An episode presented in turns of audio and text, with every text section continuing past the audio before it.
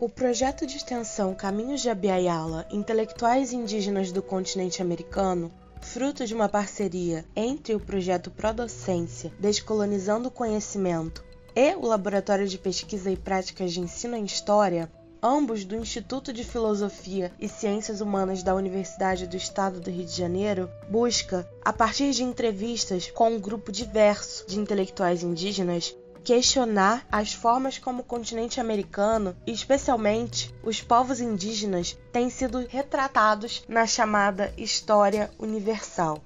Caminhos de Abiyala pretende tornar visíveis as ideias, lutas, histórias e propostas epistêmicas dos povos indígenas das Américas, assim como construir pontes entre a academia e o pensamento indígena, fomentando a comunicação entre os modos de existência e as práticas de conhecimento presentes nos mundos indígenas e ocidental.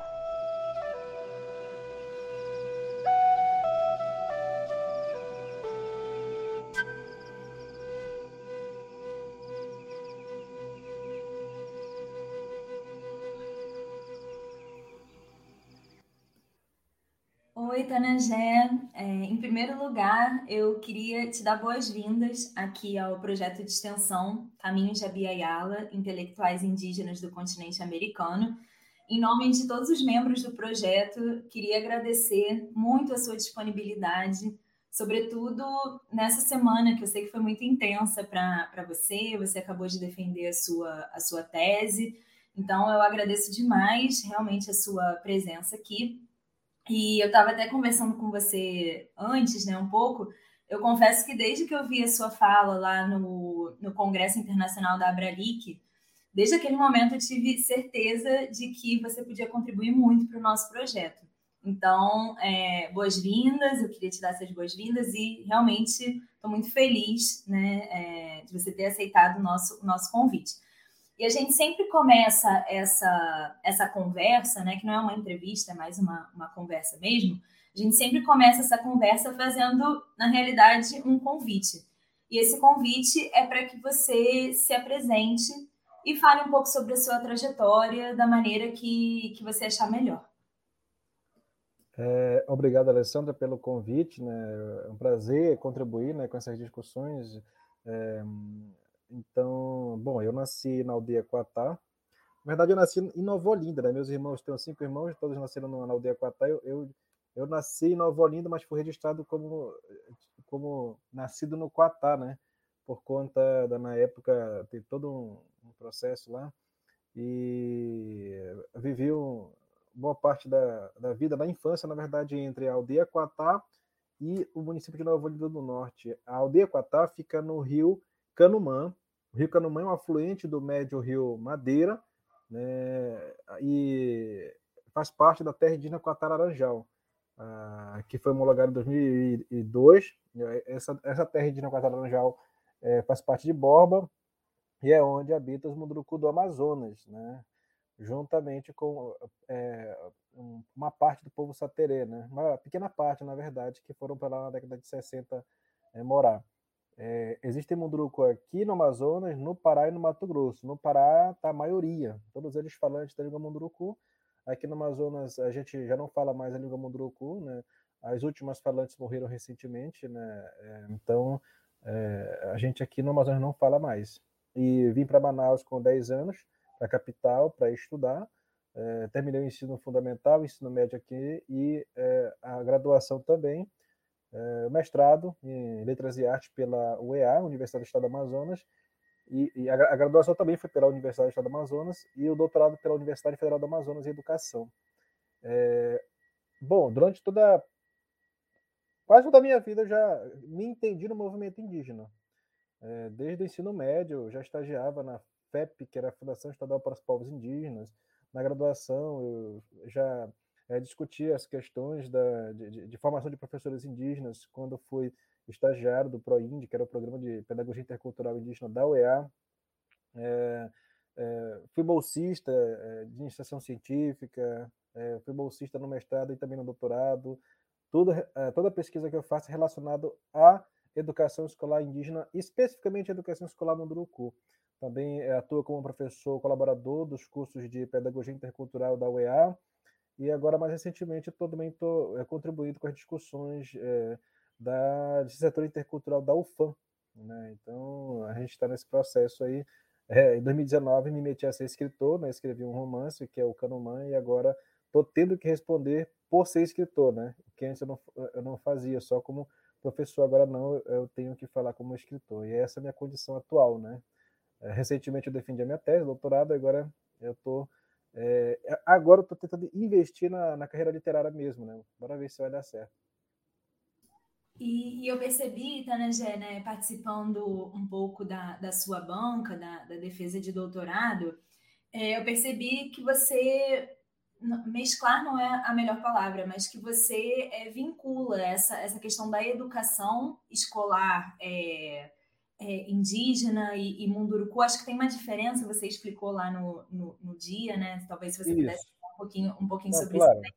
É, mas é. você vincula essa, essa educação também é uma questão da literatura, né? Aí como que, você, como que você vincula esses elementos e qual é essa diferença da, da educação que você explicou lá na sua, na sua defesa? É, para os estudos de educação escolar indígena, já, já é muito clara a distinção entre a educação indígena e a educação escolar indígena. A educação indígena é a educação milenar do povo, que sempre é, teve né, na aldeia é, e, e, que a escola não estava presente na época. Né? Na, na, época que a escola não existia, já existia a educação indígena, né? que é a educação que vem desde tempos é, milenares, né? séculos atrás e tal. A educação escolar indígena, ela já é caracterizada pela presença da escola, da escola. Então, a diferença básica é essa, assim, para gente, é porque sim, claro, existe um universo aí de, de configurações que a gente poderia desenvolver, mas basicamente é isso, né? A educação é, indígena é aquela educação que sempre existiu é, entre os povos indígenas, né? É, é chamada educação milenar, ancestral dos povos. E a educação escolar indígena é agora desenvolvida com a presença da escola. Né? A escola é hoje uma instituição, é, eu diria, fundamental para os povos indígenas. Né? Antes se questionava se a escola seria interessante ou não, e hoje a gente não tem mais dúvida disso. Né? A escola ela é fundamental e imprescindível para a existência e resistência dos povos indígenas hoje é, na sociedade brasileira. E em relação à, segunda questão, né, que é a literatura, né? Bom, é, na verdade, tudo é literatura, se a gente for pensar. Ah, os, os primeiros escritos do povo Munduruku, por exemplo, aquilo já, já a gente pode entender como literatura. Agora, ou seja, no sentido de uma, no sentido expandido do termo literatura, né? Porque a gente sabe que na, na sociedade ocidental existe, é, existem é, várias classificações. O que não muda muito para as sociedades indígenas, porque às vezes se tende a achar que os povos indígenas não, eh, não desenvolveram hierarquias, não desenvolveram categorizações para os seus conhecimentos, que isso é uma questão do, do pensamento ocidental, não. É completamente né, equívoco esse pensamento. A própria língua indígena ela é um conjunto de estruturas que tem as suas classificações. Então, é, é claro que não aquelas designações, terminologias que o, o, o, o pensamento ocidental desenvolveu, mas tem as suas classificações também ali na própria língua. E a literatura também. Né? Por exemplo, o primeiro escrito que se tem notícia da literatura indígena Munduruku é do Murai Chocó, que foi o pai da escrita Munduruku. Foi o primeiro ser na história que conseguiu transformar seu pensamento em escrita, ou seja, o seu pensamento se inscreveu em uma plataforma, nesse caso uma pedra. E até hoje essa pedra existe no Alto Tapajós, né, que é conhecido como o Enigma de Murai Chocó. Né? Ou é, seja, é, de... que você mostrou, né, lá na, na isso. as imagens, né? Isso, exatamente. Então, e, e, quem me revelou isso, né, recentemente até foi um grande sábio do povo Munduruku, que foi o Jairo Sal, né? Então ele estudou isso e, e bastante e, e revelou para a gente, né? E fez um estudo sobre isso e publicou. É, é, só para concluir, né, que está tudo relacionado. Eu não vejo, por exemplo, a, a, a linguística é, fora da literatura, assim como não vejo a literatura fora da linguística. Os universos eles estão em constante relações dialógicas, que foi esse uma das, uma das, é, uma das questões da minha tese, né? a gente tem que enxergar as coisas é, a partir desse prisma, para poder criar é, ferramentas para o desenvolvimento de mais discursividades a partir da realidade indígena, que acho que é esse o propósito, no caso, da literatura indígena, é mostrar para o mundo que os povos existem a partir dessa linguagem já ressignificada, que é a linguagem ocidental, na escrita em língua portuguesa, muitas vezes, e também na, na ortografia e, e, nas línguas indígenas, e assim a gente vai desenvolvendo e produzindo uma série de discursividades é, indígenas. E eu achei interessante, Tanajé, porque você tocou num ponto que tem a ver com a próxima pergunta que, que eu ia fazer para você, porque você falou agora sobre a importância da, da educação e a importância da literatura para os povos indígenas, e um dos conceitos centrais do nosso projeto de extensão, né, que se chama Caminhos de Abiyala, intelectuais indígenas do continente americano, é o conceito de intelectual indígena, que nós estamos utilizando aqui mas na realidade a gente traz esse conceito no título do, do projeto para fomentar debates, né? Então eu queria perguntar para você, o que, que você pensa, você e Tanagé, né, dessa categoria intelectuais indígenas? Você acha que essa é uma categoria válida para compreender os saberes indígenas? Ou você acha que essa categoria deveria ser abandonada? Ou você não tem uma resposta fechada para isso? Aí eu queria escutar um pouquinho de você sobre essa questão dos intelectuais? É, sempre é uma resposta em aberta, né? Porque é, o que é o intelectual, né? Na sociedade ocidental, por exemplo, é aquela pessoa que produziu ao longo da vida conhecimento, que teve respeito da, da comunidade é, intelectual, ou seja, que contribuiu, pelo menos a gente assim compreende, para o bem da humanidade. Eu vou colocar assim, né? Porque um, é, embora a gente saiba que existam intelectuais que é né, contribuem para o mal também, mas a ideia de intelectual ela é pertinente, né, se a gente quiser assim chamar. Eu não tenho nenhuma, eu não tenho nenhuma opinião contrária a isso, né? Quem é o intelectual? É aquela pessoa que, que luta pelos, pelos seus ideais, que luta pelo ideal de um povo, né, que é, coloca como prioridade, por exemplo, os estudos a respeito de determinado fenômeno da realidade e vai em busca disso. Né, é aquela pessoa que produz, que escreve, né? E que e agora para mim, agora sim, a gente tem distinções de intelectuais, né? Existe e aí cabe muito bem as categorizações ocidentais, eu não tenho não tenho nada contra, por exemplo, a ideia de intelectual orgânico, né? Que muito se conhece e é um dos que mais se ouve falar, né? né? Pode se falar também até de um intelectual dialógico, quem é esse, né? A partir da base né, que eu estudei, eu posso falar disso também, né? Que, que, que é, é claro, eu estou utilizando essa categoria assim, mas por brincadeira, tá? Não é que ela vá, né? Não. Mas o intelectual, para mim, o intelectual ideal é aquele intelectual que consegue é, fazer da sua pesquisa uma bandeira de luta para melhorar a situação de seu povo e da sociedade. Se ele consegue fazer isso, conscientizando, é, é, é, é mostrando para a sociedade é, as suas contradições e ajudando a melhorar a sociedade, para mim, esse intelectual é o que é, para mim, o melhor, digamos assim, né? Eu vou colocar desse jeito, né? É o que serve, é o que a sociedade precisa. A sociedade precisa de pessoas, de intelectuais que é, trabalhem pela solidariedade. Eu acho que no final das contas é isso, né? Nós temos que se solidarizar com os outros os indígenas têm que se solidarizar com os não indígenas, os indígenas e os não indígenas, sobretudo, têm que se solidarizar com os indígenas. É, é isso que eu penso. Eu não penso que, por exemplo, é porque é o que às vezes a, a, a, a universidade até ela espera que os povos indígenas encontrem fórmulas para salvar a humanidade.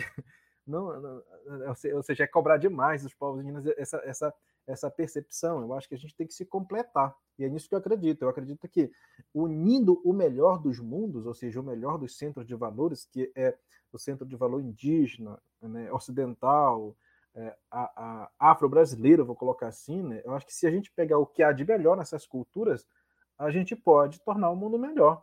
Agora, o que não pode é você pegar uma cultura, o que há de pior numa cultura, por exemplo, que é o fundamentalismo, sei lá, e tentar, a partir do argumentar que as culturas indígenas são inferiores. Aí, ou seja, a gente já vai para um caminho que não é legal. Porque tem gente assim né, que defende mesmo, que defende mesmo essa ideia de que os povos indígenas são inferiores.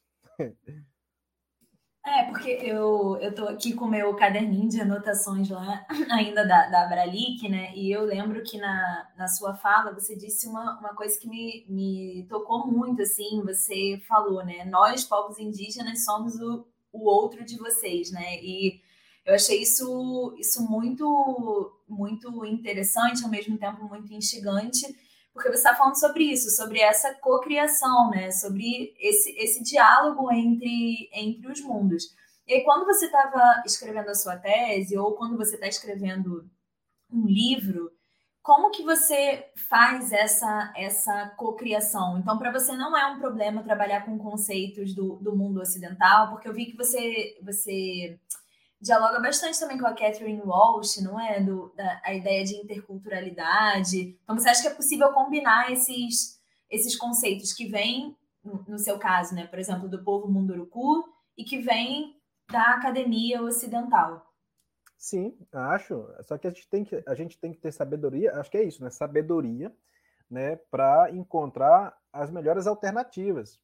Né? Por exemplo, se a gente for pegar as tradições epistemológicas da nossa cultura ocidental, é, muitas delas, para mim, que hoje se tornaram obsoletas, ainda estão aí, circulando nas universidades, né, é, é como se fossem é, as propostas mais compatíveis para responder a determinado problema da sociedade. Exemplo disso, vou pegar o estruturalismo. O estruturalismo ele, ele, ele, ele, ele foi muito importante. No caso, vou, vou pegar especificamente uma situação. Vou pegar a situação da, das línguas indígenas no Brasil. Quem mais desenvolveu pesquisa, quem mais desenvolveu gramáticas das línguas indígenas no Brasil foram os estruturalistas. Foram os pesquisadores que mais contribuíram para a produção de conhecimento a respeito das línguas indígenas. Isso é inegável. É, e também teve uma é, entrada muito forte nas escolas do Brasil. Quando a gente ia ensinar a língua portuguesa, por exemplo. Vou pegar só a nossa disciplina que a gente conhece bastante, que é o ensino de língua portuguesa, que ainda hoje é baseado numa percepção, uma, uma, uma perspectiva estruturalista é, é de língua. Ou seja, você coloca lá uma, uma, algumas fórmulas da língua portuguesa para o estudante, né, regrinhas de português, para ele decorar aquilo ali e acha que aquilo ali é o correto. É, o correto é a partir do ponto de vista de uma gramática tradicional. E quando eu digo gramática tradicional, muito com base no estruturalismo, que deixou a sua herança né, é, é, ainda até agora. Né? Ou seja, as línguas indígenas para muitas línguas ainda hoje isso acontece também, porque algumas universidades elas estão formando professores, por exemplo, aí eu pego um contexto específico, com base ainda nessa percepção de que se você ensinar um povo indígena é, a estrutura da língua, ele vai na cabeça da, né, de, quem, de quem pensa assim, ele, né, ele vai de fato compreender a língua dele de maneira estrutural e vai assimilar aquilo ali, e aquilo ali vai servir para ensinar na escola, por exemplo. Né? Infelizmente está mudando. Assim, tá mas ainda a gente vive isso hoje. Um exemplo mais específico ainda, vou pegar a língua munduruku. Né? Que que, até pouco tempo atrás se fazia, na, na, eh, não vou citar o nome porque, né, para não comprometer a minha pessoa, mas até pouco tempo atrás, você tinha ali, vamos ensinar a língua munduruku no curso de, de licenciatura intercultural, aí pegava a estrutura da, da língua, começava a, a, a apresentar para os professores a informação que tinha muita dificuldade, inclusive com o português, né? É, e alguns falavam munduruku, outros não, e aí ensinar, por exemplo, os nomes em função classificadora da língua munduruku, né? Só que é o seguinte, ele não vai utilizar isso na sala de aula dele. Isso é uma categorização especificamente da língua enquanto estrutura.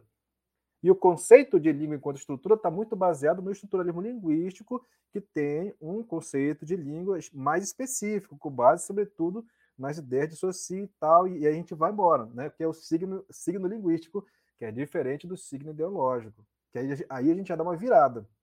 Né? Porque quando a gente estuda a língua do ponto de vista do signo ideológico, é uma coisa completamente diferente de estudar a língua do ponto de vista do signo linguístico. Né? Ou seja, tudo por aí tem, mas isso está nas universidades, isso está nas nossas discussões ainda. Né? E o que eu tento mostrar na tese é justamente isso, é que a gente precisa assim, virar a página. Não quer dizer que o estruturalismo hoje não seja importante, é por exemplo, para as línguas que não foram ainda documentadas, pesquisadas. O estruturalismo é fundamental. Você fazia a pesquisa daquela língua, documentar, desenvolver uma gramática para aquela língua, né? É, quer dizer, descrever a gramática da, da língua, no caso, e desenvolver um, um, uma ortografia para aquela língua, né? É, é, então, é mais ou menos nesse sentido, né? Ou seja, a gente precisa, né? Os povos indígenas também precisam dos não indígenas para sobreviver. sem vocês a gente não consegue sobreviver. Da mesma forma como sem nós, o futuro de vocês está comprometido, porque já se já, já é consenso até que os povos que mais preservam a floresta no mundo, ou seja, é, quem mais é, luta pela, pela sobrevivência do planeta são os povos indígenas. Basta ver ali a, né, no mapa as terras tal. Então, é mais ou menos nesse sentido que eu, que eu, que eu digo né, e que defendo, né, que nós precisamos reformular e, sobretudo, é a palavra que eu utilizo, ressignificar os nossos discursos, os nossos pensamentos, inclusive os próprios povos indígenas. E aí eu me incluo também. Nós, povos indígenas, precisamos nos modificar a todo instante. Né? Porque o que acontece? Às vezes chega um pesquisador achando que o povo indígena, é, é, é, ou seja, é, com, com, aquela visão que ele leu lá num livro de, sei lá, de 100 anos atrás, achando que aquele povo ainda é daquele jeito. Né? Completamente diferente hoje. Né? Hoje, para se conhecer um povo indígena real, como ele é hoje, tem que, a gente tem que ir para uma aldeia. Olha e... só, né? Não, só para concluir, olha só. É, é, nem os livros de literatura indígena que estão sendo produzidos hoje, eles não estão revelando o que é o povo indígena hoje. Eles estão fazendo. Eles ainda estão. Como ainda está numa fase inicial, né? e quando eu digo literatura indígena, eu tô, estou tô me referindo àquela literatura indígena, escrita por indígenas, claro, mas aquela que está muito mais voltada para o mercado, eu vou colocar assim. Essa literatura que se joga para o mercado, ela está se jogando com uma. Ela está é, mostrando né, um Brasil né, que eu, assim, é um Brasil que eu não. que eu não faço parte desse Brasil, vou colocar assim. Né? O meu Brasil é aquele, inclusive, que eu relatei lá no, no, no Canumã. Né? É por isso que eu é, faço essas é, colocações, porque nós estamos, parece que ainda vivendo, é, é, um termo que eu não utilizei, mas eu vou utilizar um novo romantismo.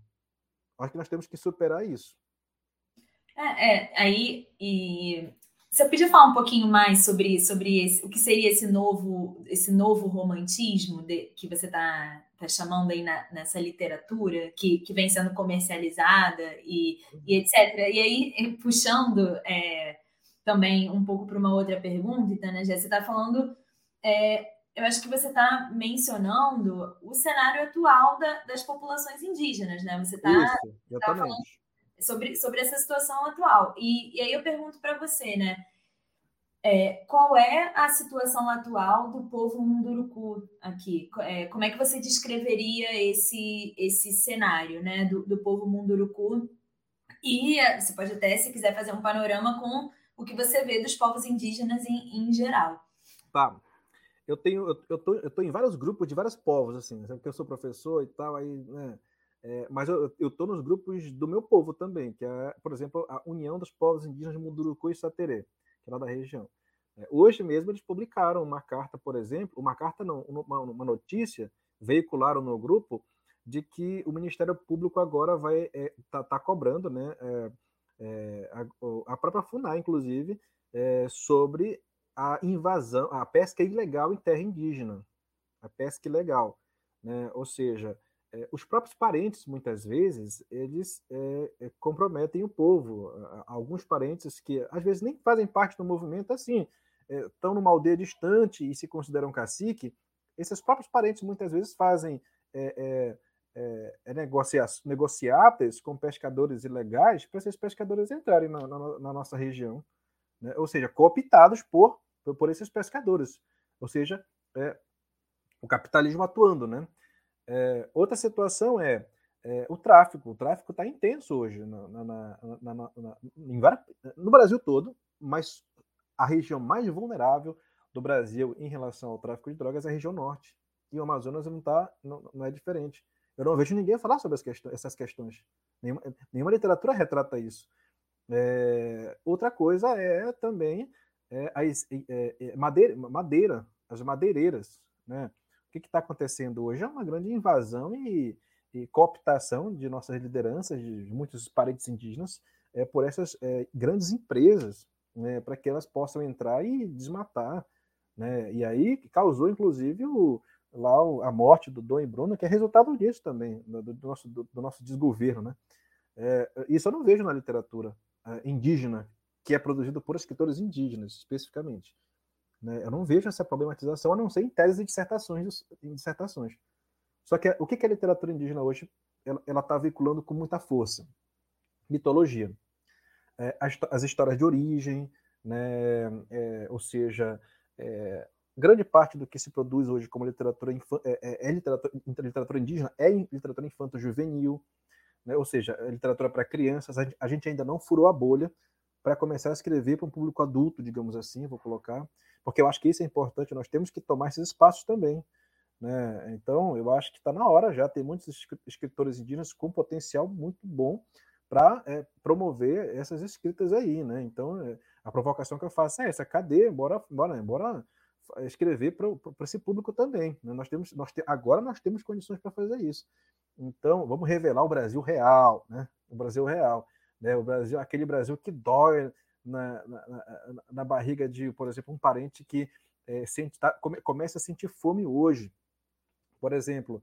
Eh, agora, eh, exceto a questão da queda do céu, mas a gente pode discutir né, essa questão de literatura, da natureza, do texto literário e tal, mas a, a, excetuando a queda do céu, que de fato já vem denunciando o, garimpo há, décadas e décadas, é, é, é, eu não vejo outros, outras obras de literatura indígena né, é, entrarem com profundidade nessas questões. Inclusive que diz respeito à própria, ao próprio espírito de cada indígena mesmo. Né? A gente ainda fica nas, assim, é, é, é, olhando para um, um Brasil de 100, de 200 anos atrás. muitas vezes passando uma imagem para o público, uma imagem que não é o que é o Brasil hoje. passando a ideia de que se ele ler determinado texto, ele vai entender determinado povo. Calma aí. É por isso que eu digo, nós temos que ter sabedoria.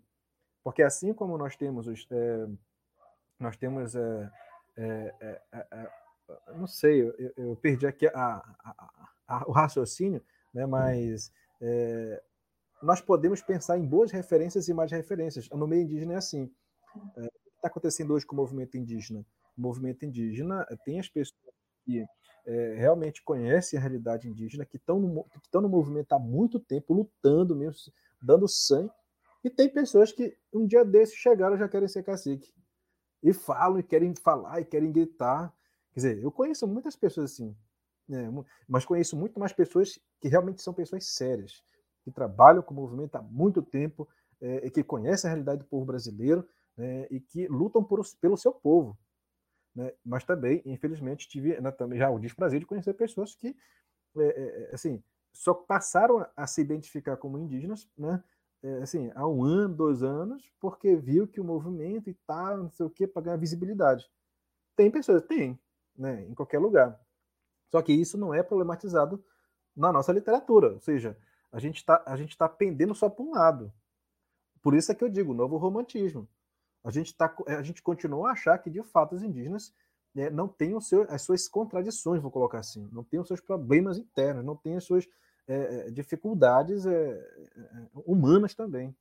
Né? É, é isso. É, eu ia até te perguntar isso, Tanangé, porque como você é do meio literário, eu acho que você pode até elucidar isso melhor para a gente. Teria, nessa classificação do que é literatura indígena, teria alguma diferença, porque você falou da queda do céu, né? Então, se você pega, por exemplo, a queda do céu ou o espírito da floresta, é, existe alguma diferença entre esse tipo de, de escrita ou, a escrita do, do Krenak, por exemplo, que está ali falando sobre o antropoceno e os impactos né, da, dessa humanidade que dissocia natureza e cultura, de, de um livro, de uma outra literatura? Você existe uma compartimentação entre, entre literatura? Porque eu pergunto isso porque, como você falou, né, a Queda do Céu explora esse, esse debate sobre é, todos os problemas, né? Yanomami e, e etc. O Krenak também coloca ali esses problemas do, do antropoceno.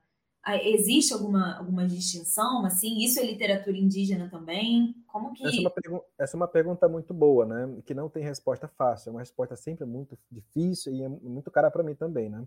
Só que é o seguinte, é... hoje os, os indígenas estão escrevendo para o mercado. Não dá para negar esse fato. Né? Hoje, os indígenas querem ganhar dinheiro também com a sua produção. Isso não é ruim, é bom. Né? Os, os indígenas também querem ser, ser reconhecidos como escritores que, de sucesso, vou colocar assim. Quem é um escritor de sucesso? Aquele escritor que vende muito que é bastante lido. Isso é, é, é e dentro dessa, dessa expectativa, a, a, gente acaba chegando no universo capitalista. A gente acaba dialog, tendo que dialogar, infelizmente, até para autodefesa com esse universo. Porque imagina, a gente hoje não, não, não dá para não dá para a gente viver de, de, de, paixão por dar aula, por exemplo. Isso não é. Você vai precisar falar isso para um parente meu lá no interior, não, cadê? Agora você vai dar aula por amor, né? Acaba com esse negócio de dinheiro que não é coisa de índio, né? Não existe isso, né? Nós queremos, é, é nós queremos ter a nossa fonte de renda também para ajudar também o nosso povo, né? É, e aí, no caso, o que que o pensamento, o que que a, a, a, o mundo ocidental nos apresenta? Apresenta o cenário que é o seguinte: dentro do pensamento ocidental existe uma distinção do que é literatura, né? E aí tem as, por exemplo, vamos pegar, vamos pegar o maior prêmio literário do Brasil, vamos pegar. Eu, eu, eu acredito que muitos parentes meus eles querem ganhar jabuti, eu vou colocar assim. O maior prêmio literário. Só que é o seguinte: quais são as condições para você submeter um livro para ganhar o prêmio literário Jabuti? Você vai submeter um livro de história ao prêmio Jabuti na categoria de é, é, é, literatura. É, tem uma categoria que eu esqueci agora. Literatura. Tem literatura. É, eu não entendi, é, esqueci agora. Porque tem literatura de entretenimento e tem a categoria de obra literária, uma coisa assim que eles colocam lá. A categoria obra literária é, é uma das mais concorridas. É aquela categoria em que você submete romances, mais especificamente romances, né? Eu acho que é isso, é romance literário, uma coisa assim. Isso, é romance literário. Ah, isso, ah, é isso. Romance de entretenimento e romance literário. E aí você submete o livro para a categoria romance literário. Você não conseguiria ganhar se você submetesse um livro de história, por exemplo. Porque tem a categoria de obras acadêmicas também. Só que e, e, e, tem a categoria, essa categoria específica, romance literário, e tem que ser ficção. Dentro da categoria do Jabuti. É, claro que podendo, é, podendo às vezes coincidir com a própria vida da pessoa, porque a ficção também é muito relativa. Eu posso escrever um romance, dizer que é um romance, mas eu estou tratando da minha vida ali, mas por, por via das dúvidas é um romance, é ficção. Eu posso argumentar isso. Né? Aí é público que né, trabalhe para identificar se é ficção ou não, fazendo a correlação com a minha vida. E eu, como escritor, vou ficar desviando o tempo todo para não tentar responder, né? É claro, essas questões. Essas questões. Mas é, tem isso. E a literatura indígena ela começa a entrar nesse campo também. Ela começa a olhar esse horizonte de expectativa de ser premiado, que, porque o parente, é, o, se, se o parente ganhar um Camões, olha só, que coisa maravilhosa, né? Só que tem critérios para isso. Tem critérios. A gente não pode querer é, ganhar um prêmio é, escrevendo qualquer coisa. Qualquer coisa que eu digo assim, escrever qualquer gênero para submeter dentro da categoria, especificamente para aquela categoria de determinada premiação, de, de determinado prêmio. Né? Então, nós estamos nessa. E no caso agora, aí é que entra a questão, né? o que é literatura e o que não é. Né? Eu acho que a, gente, os povos indígenas, estão numa, nós estamos numa fase de diversificação dos gêneros é, é, literários, eu vou colocar assim. E quando eu digo gêneros literários, eu quero, eu quero dizer gêneros discursivos, que é diferente daquela categorização clássica né, dos gêneros literários, né, épico, dramático e tal. Né. Eu estou falando em gêneros discursivos. Inclusive, pode até se criar novos gêneros que a gente não conhece ainda, a partir da, da síntese de, de, de discursividades ocidentais e discursividades indígenas.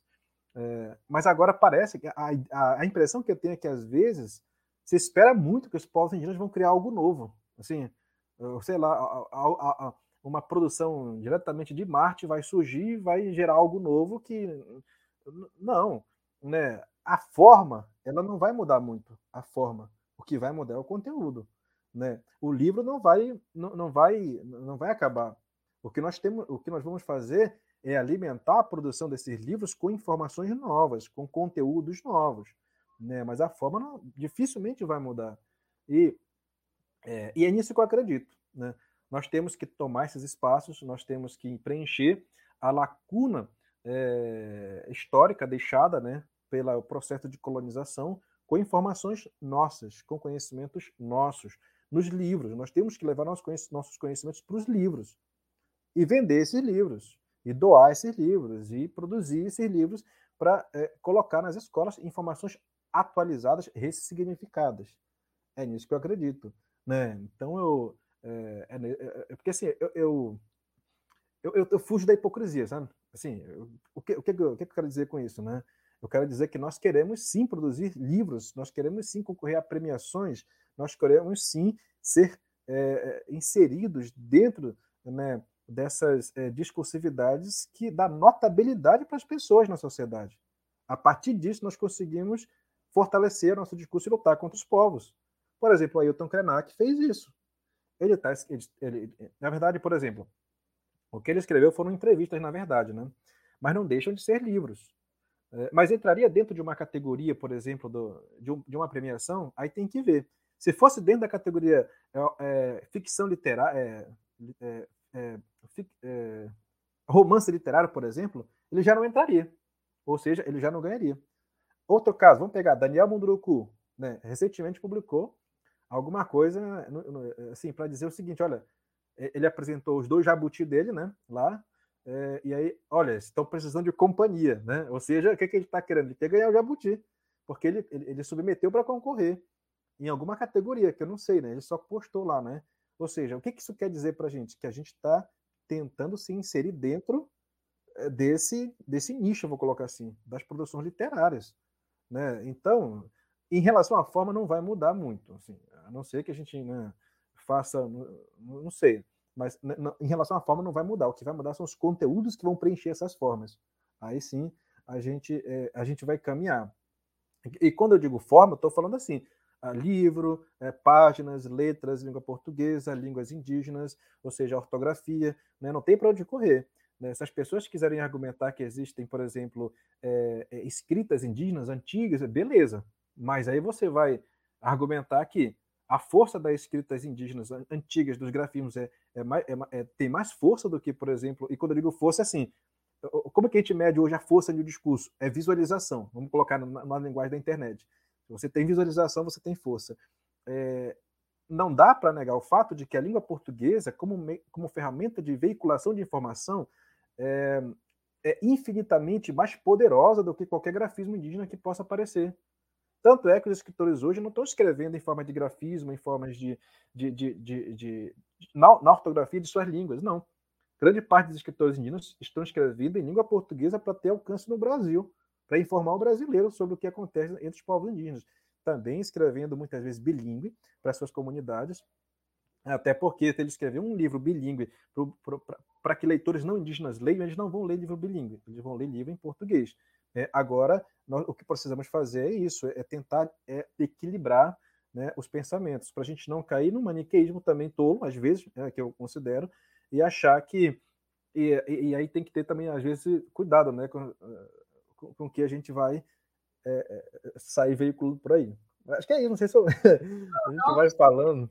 Não, respondeu sim, mas, mas essa, essa é a ideia mesmo. E, e falando, e, e e eu ia te perguntar o seguinte, Tanaja, nesse processo de, de reformulação, reconfiguração da, da, da própria literatura indígena, você é, considera que seria importante compreender as práticas de pensamento indígenas fora do eixo mito e lenda? Porque era o que eu tava, a gente estava conversando também um pouco, um pouco antes, né? Quando a sociedade em geral pensa em povos indígenas, logo remete à ideia dos mitos e, ou lendas né, indígenas e usa essas, essas categorias. Você acha importante, então, é, fugir um pouco disso e, e levar esse pensamento para outros campos, outras categorias? Acho, com certeza. Eu acho que. É, é, inclusive, eu expliquei um pouco isso na Bralic, né? Só que eu, eu, eu fui por outro caminho para. Né, só que, para mim, em relação à questão de lenda, é, é possível sim, mas, por exemplo, no ensino fundamental a gente pode falar de lenda, mas ainda assim é muito complicado porque, às vezes, aquilo que se está tratando como lenda não é lenda, é história de origem de um povo.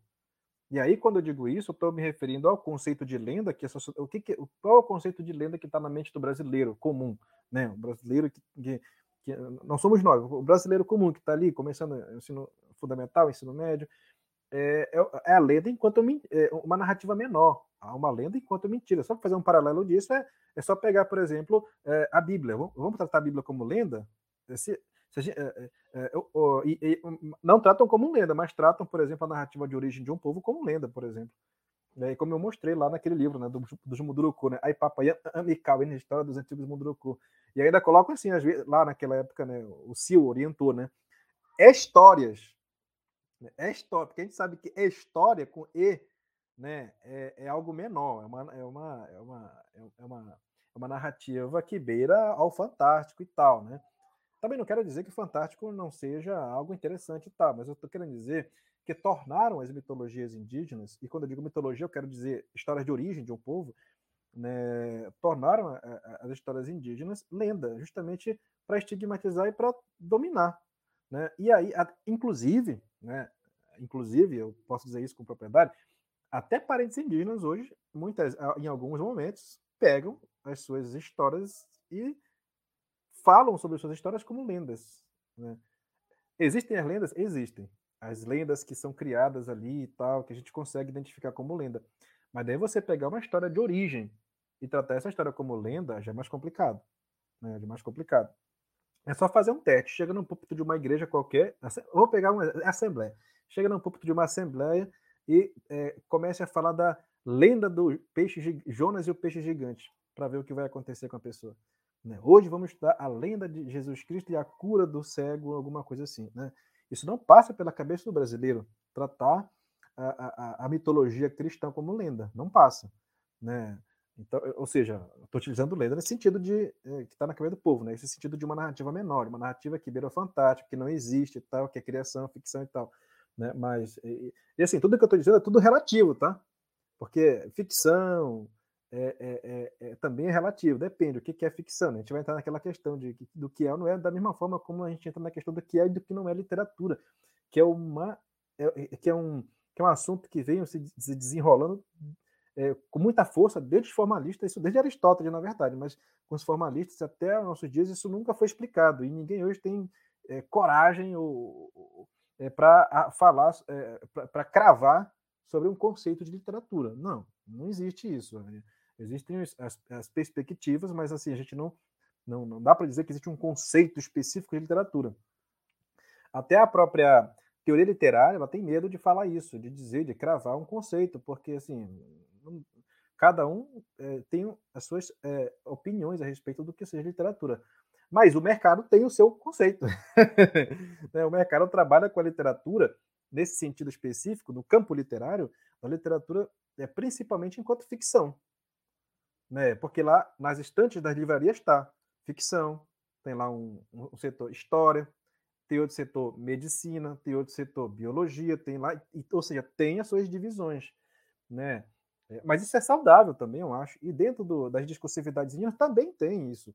Né? Nós temos os discursos medicinais, nós temos os discursos.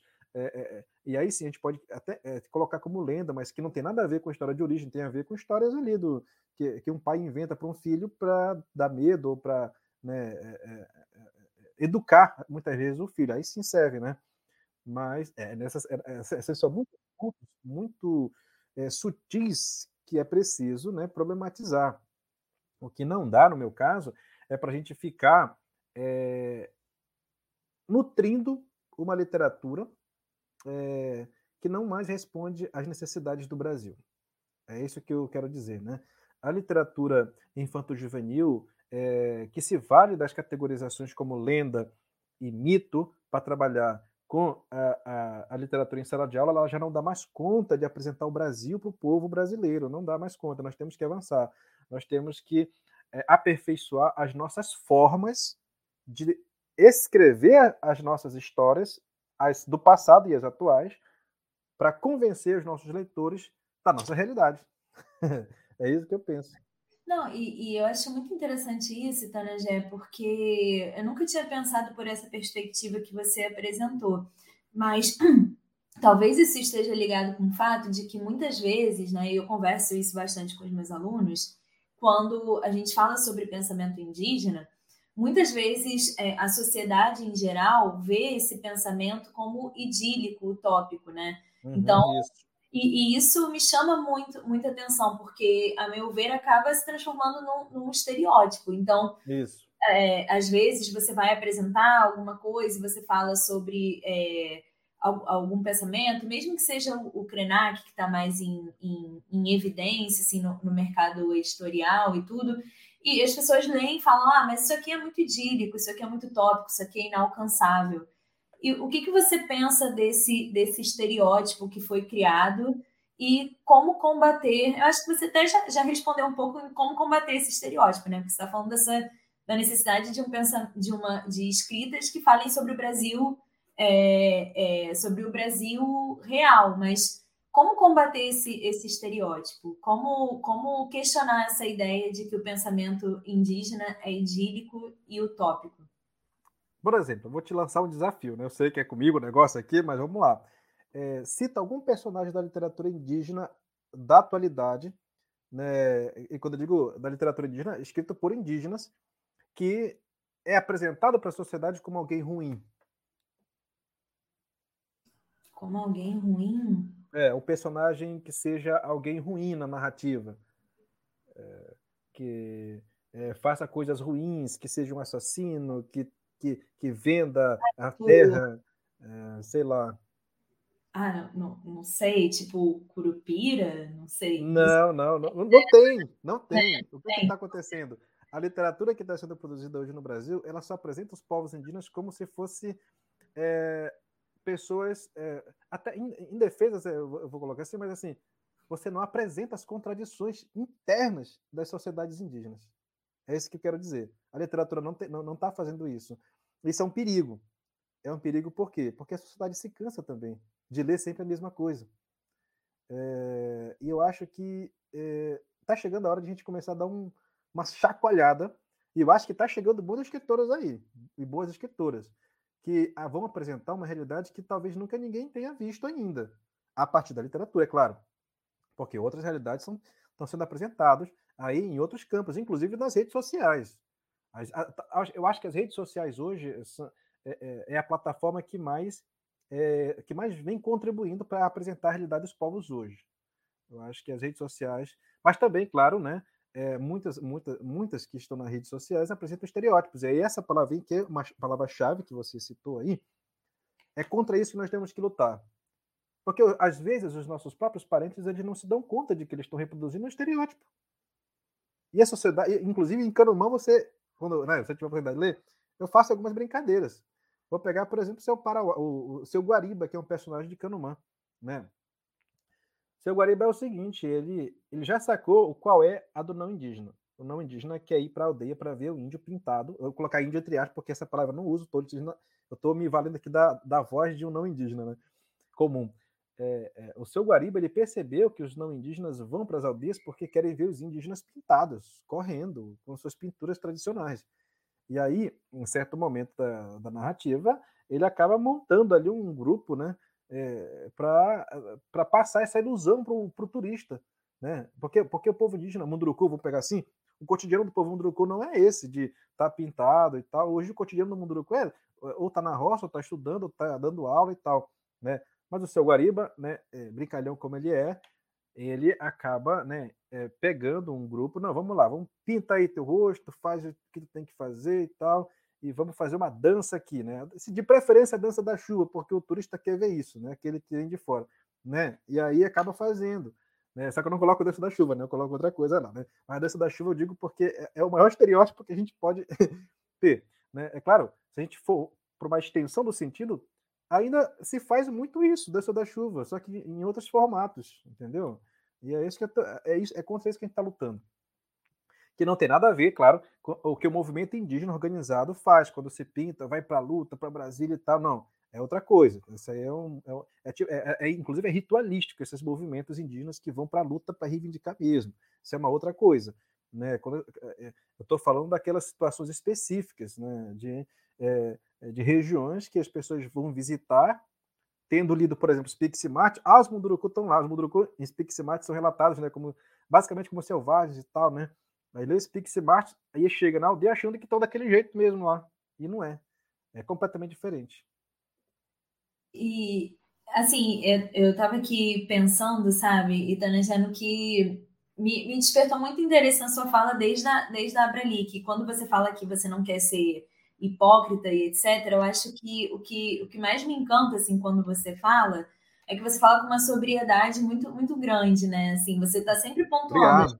Obrigado. Não, mas é porque você está sempre. Eu acho que isso está em falta no, no, na sociedade em geral, é, esse tipo de, de pensamento. Porque você fala, as coisas são relativas, em tudo há divergência, em tudo há diversidade, né? Não dá para você pensar de uma maneira é, de uma maneira que generalize a, as coisas, nem o movimento indígena, porque são movimentos indígenas, nem a sociedade indígena, porque são sociedades indígenas, e como você mesmo falou, dentro do próprio povo Munduruku existem diferentes perspectivas, né? Diferentes formas de, de ver o momento que, que a gente está.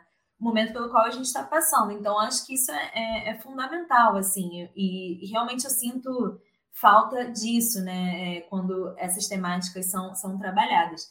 E aí, lembrando aqui é, um pouco lá da, da Abrali, que você estava numa, numa mesa que falava sobre antropoceno, né? Eu acho que o antropoceno, ele é um, enfim, é, é um tema que eu, eu tenho pesquisado atualmente. Eu sei que é um conceito, como todo conceito, que envolve muitas polêmicas e etc., mas eu acho que é inegável que a gente vive um, um momento é, extremamente delicado no, no, no planeta e como você mesmo pontuou, os indígenas são vistos muitas vezes como a salvação também para esse, uma das salvações para esse, esse momento, né? E você pontuou a importância dos povos indígenas para a nossa sobrevivência enquanto, enquanto sociedade.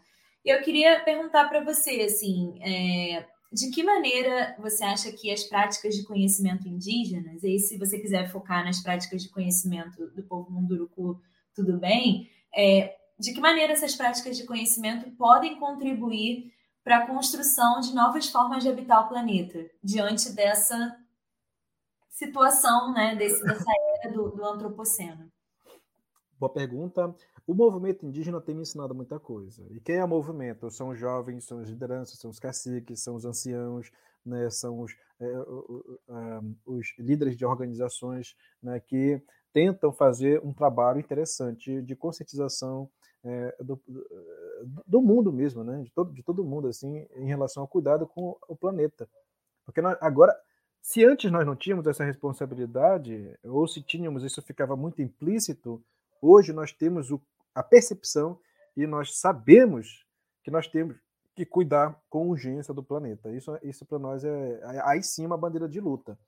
Né? E quando eu digo nós, é o movimento indígena. O movimento indígena, quando acontece alguma coisa, aí sim você tem uma certa unidade dentro da, da diversidade, é claro, né? para é, reivindicar certas, é, certos direitos, certas, é, certo respeito, vamos colocar assim.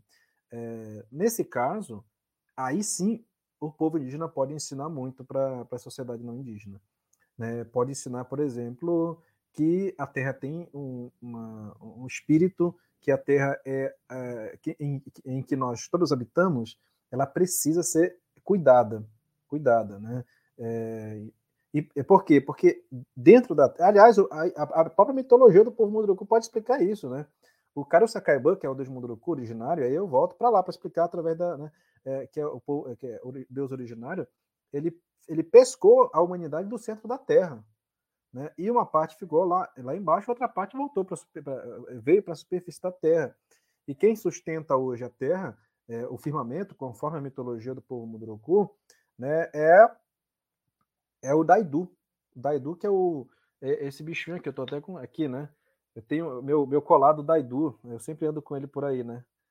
É, ele sustenta a terra, ele sustenta o firmamento, porque foi um castigo, na verdade, que Carlos acabou colocou ele por ter, inclusive, é, ser responsável, por, por, ser responsável pela morte do filho de Carlos Sacaba. Isso é em tempos mitológicos. Né? Ou seja, é um pouco aquilo da questão da cara do céu, né? Se a gente continuar maltratando o planeta, nós todos vamos morrer. Né? E nesse aspecto eu sou muito otimista com as, com as lutas. Né? Nós precisamos colocar isso, até porque no caso especificamente do povo Munduruku, os nossos jovens hoje estão vulneráveis. Eles estão vulneráveis a tudo, né, com esse contato. E nós precisamos orientar os nossos jovens. Nós, os intelectuais, aí sim, né, porque é, eles precisam ter referências. Isso que eu digo não é novo, tá? Isso é desde a história da humanidade. Isso aí é.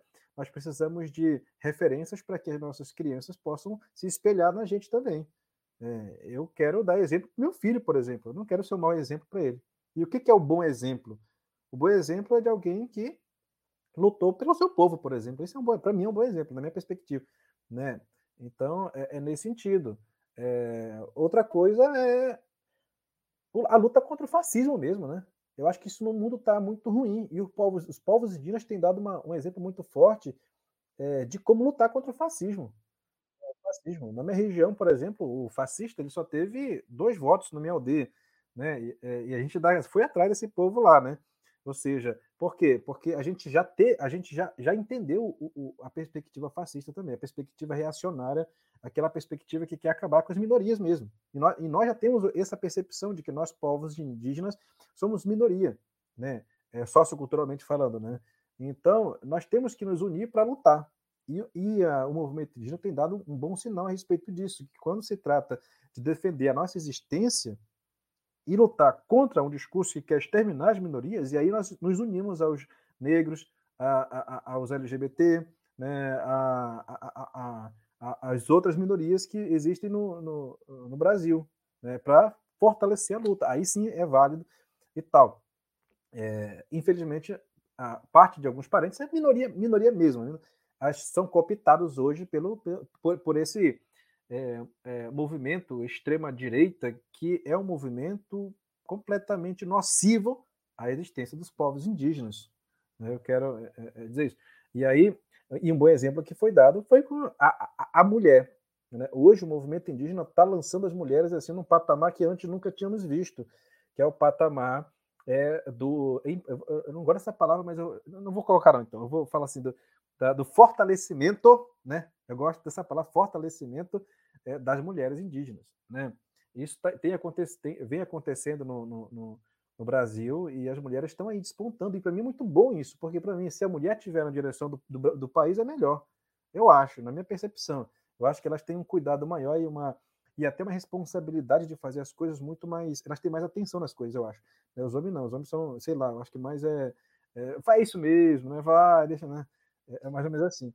Ah, então, fiquei feliz com, com o elogio aqui. eu acho, para mim, entendeu? E, e, e, eu acho que está faltando justamente na literatura isso, as mulheres cada vez mais é, é, é, é apresentarem isso que eu estou acabando de falar para ti, né? Eu acho que vai, vai, vai sair, né? Já, já tá vindo aí, né? Tem muitas mulheres no, no campo indígena aí que estão se destacando bastante na literatura indígena, inclusive. Né? Mas a gente precisa avançar. E aí, quando eu digo a gente, é nós mesmos. E eu, eu, eu, eu, tentando me enxergar como mulher e tentando me enxergar como homem também, porque eu acho que isso é possível. É, por isso que aí relativ, a relativização também do lugar de fala, que eu acho problemática essa questão. Né? Não é porque eu sou indígena que eu sei tudo e que eu. Imagina, imagina pegar aquela deputada lá, lá do, do Congresso, que é completamente é, é, é extrema direita, e aí ela tem lugar de fala, e aí você vai. Então, o que ela disser também em relação aos povos indígenas, vai, entendeu? Você vai aceitar porque ela é indígena também? Né? Quer dizer, né? calma lá, nós temos que relativizar as coisas, né? E, e aí, Tanangé, encaminhando um pouco agora para o final da, da nossa conversa, queria saber se você poderia falar um pouco sobre o, o livro Canumã, como é que foi esse processo de, de escrita e, e, enfim, como é que foi essa sua experiência? Então, eu estava sendo da graduação, né? Eu, eu, na época eu já tretava, eu gosto de tretar, sabe? Eu, eu, se eu não estiver brigando com alguém, eu não tô, não tô bem. Tem que ficar, né? É, polemizando. Mas naquela época eu já eu tinha muita energia, né? Para ler, para fazer as coisas, porque assim, eu sempre fui impulsionado pela sensação de que eu tenho que defender o povo lá.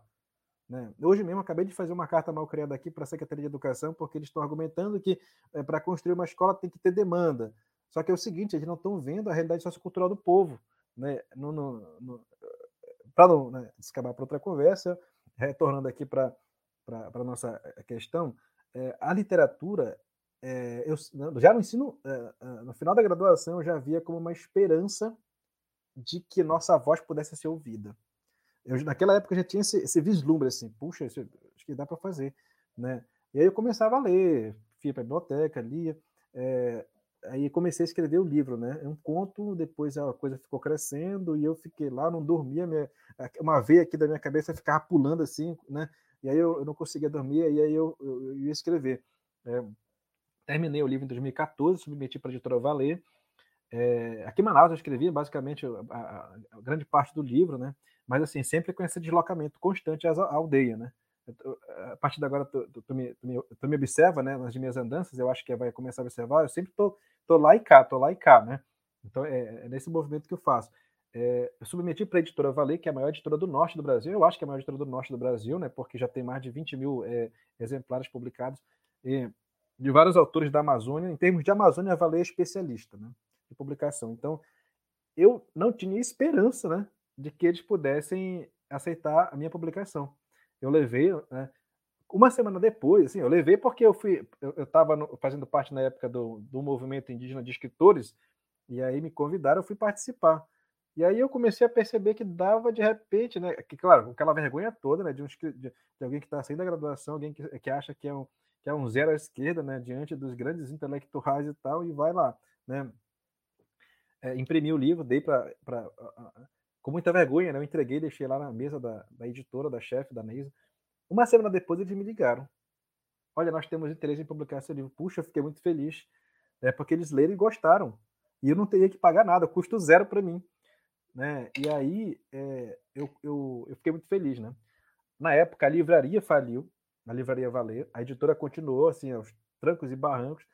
Depois de é, é, só em 2019, ou seja, quatro anos depois, é que o livro foi publicado, é, porque a editora faliu, não tinha a, a, livraria faliu, a editora não tinha dinheiro para publicar mais os livros, ela tinha parado assim, é, e o livro foi publicado e eu gostei muito da, do formato do livro e gerou uma certa repercussão aqui no Amazonas. Né? Foi notícia no G1, foi notícia no, na Crítica, que é uma afiliada da, da, da Record, eu acho aqui, ou seja, foi bastante divulgado. Na época eu não concorria no prêmio porque eu não sabia de nada. Eu assim, mal conhecia, mal tinha ouvido falar, por exemplo, do Jabuti. Né? Então, eu, assim, eu não concorria a prêmio nenhum, eu, os livros ficaram. Eu, eu, lancei o livro na UEA, é, a boa parte eu dei, na verdade, a maioria eu dei, né? Eu tinha prometido que a, o recurso com a venda desses livros é, ficaria para a Casa da Língua, que é um projeto que eu tenho fora parte, que é o projeto A, né? É a construção de um espaço na aldeia para promover as discussões e a, e a, política linguística, sobretudo na região. Né? O projeto está em andamento, eu vou começar agora a, a, trabalhar com esse projeto especificamente, porque é o meu projeto de vida também. É, e aí, é, o livro, agora já em 2023, saiu a segunda edição né, para um projeto. Segundo a editora, eles me falaram que vai ter uma edição especial, né, que justamente vão vender em larga escala, é, porque na, a editora foi, assim, foi a editora que me falou, tá? Não foi eu, né? É, é o primeiro romance indígena do Brasil, né? E aí o que que é, é, depois eu descobri, né? É, na verdade o Daniel tem também, né, um romance, mas o, o romance do Daniel é infanto juvenil. E o meu romance é um romance adulto, ele não é para criança nem pra, porque tem algumas cenas ali que não, assim, é, né, a categoria e tal, né? É, então, é, o meu livro já pode ser considerado como romance adulto, né? eu vou colocar assim. Né? Então, talvez seja isso que a editora entendeu, né? Que é diferente, né? É, é romance, é, mas é cada um na sua categoria, né? Ou seja, é por isso que talvez eles tenham dito que é o primeiro. E aí, isso está sendo veiculado por algumas plataformas, né? Eu não desminto, porque, né? É, é, uma, é o marketing que a editora. É, inclusive, na primeira edição, eles colocaram romance Munduruku. Eu achei feio. Né? Eu achei feio, não, não, dá, não precisava ter colocado. Aí eu, eu na segunda edição, eu pedi para ele, não, tira esse negócio de romance aí, porque né, o pessoal, né, vai, vai, quando lê, vai entender que é um romance. É, só que aí é o seguinte, eu assumo minha literatura, eu assumo meu, minha obra como romance. Eu não, eu não, faço como outras escritoras que não categorizam, porque muitas vezes é orientado pela universidade, que para dizer que literatura não, não, indígena não é categorizável. Calma aí, calma aí. Né? Isso daí para mim não cola, isso não, não entra na minha cabeça. Tudo é categorizado, tudo, tudo. Né? É, é, e, e aí, nesse caso, até hoje, essa, o sistema de oposições, inclusive o sociriano, até hoje, ele está é, aí é, é, é, inabalável, vou colocar assim. Porque é assim que nós vivemos, por sistemas de oposições. Uma coisa é o que outra não é. Assim, senão tudo, tudo seria a mesma coisa e a gente não conseguiria identificar nada na vida. Né? Tudo seria uma coisa só. Né? Então, eu acho que nesse caso especificamente, aí o estruturalismo ainda vive muito. Né? E vai viver por muito tempo, nesse caso específico dessa, dessa questão. É, então, a literatura para mim é isso, né? É tentar distinguir a realidade de um povo a partir de uma voz ou de várias vozes, porque na verdade aqui é uma obra literária é isso, é um conjunto de vozes. É a gente, como leitor, que tem que identificar essas vozes para que nós possamos aprender cada vez mais, porque no final das contas, de maneira universal, e eu coloco, a literatura serve para isso, para revelar a nossa humanidade, né? a nós mesmos, para denunciar a gente para nós mesmos, né? Vou colocar assim. É para isso que a literatura serve. Para que o ser humano entenda que ele não vive só, ele vive com o outro, ele vive para o outro, na verdade. É isso. Ah, não, incrível. A gente vai adquirir o livro, nós vamos ler e depois a gente vai marcar uma outra conversa só para falar sobre, sobre as nossas percepções do, do livro. E espero que você consiga publicar também a tese, né, Itanagé? Vai ser, seria bem interessante, né, divulgar é. o, a, a, sua tese. E aí, para finalizar, é, Itanagé, é, eu queria saber se você podia deixar um, um recado, uma mensagem bem, bem curta, assim, para quem acompanha o, o nosso projeto. Uma fala final mesmo, assim. Bom, a partir do que eu já é, falei sobre literatura, inclusive, né, e eu acho que a história pode beber muito disso, porque eu acho que é isso. A gente precisa também da história. A gente precisa conhecer o passado para continuar alimentando o presente com uma perspectiva de futuro. Eu acho que isso, isso não é indígena, tá? Isso é todo mundo sabe que isso desde quando eu estava no ensino fundamental a gente fala isso. Mas é, é, a, a, literatura, é, no caso, a e aí eu não falei da oralidade. Isso é uma longa história, mas eu falei, mas eu vou colocar agora no finalzinho para concluir, né, tal, né? A oralidade alimenta a literatura e a literatura atualiza a oralidade. Foi isso que eu tinha dito lá na Abralic. Né? E essa é uma frase que eu está na minha tese, é uma frase que eu levo para a vida, né? Porque é isso. Nós temos que alimentar a literatura, nós temos que alimentar nossa imaginação, nós temos que alimentar o presente né, das nossas relações né, dialógicas do eu com o outro, né? A partir das do, a partir dos conhecimentos do outro, né? Nós precisamos não, essa palavra talvez já alterificar eu acho que é isso, né? Um verbo, né? Eu transformei a palavra alteridade alterificar. Nós temos que nos tornar o outro para que o outro se torne a gente e a gente consiga fazer uma síntese do que há de melhor em nós. Eu acho que é isso que nós precisamos fazer. Nossa, Dona Gé, eu queria mais uma vez agradecer em nome de todo mundo que faz parte do projeto, a sua presença aqui. Espero que a gente possa conversar ainda outras coisas para o futuro. Muito obrigada, tá? Agradeço.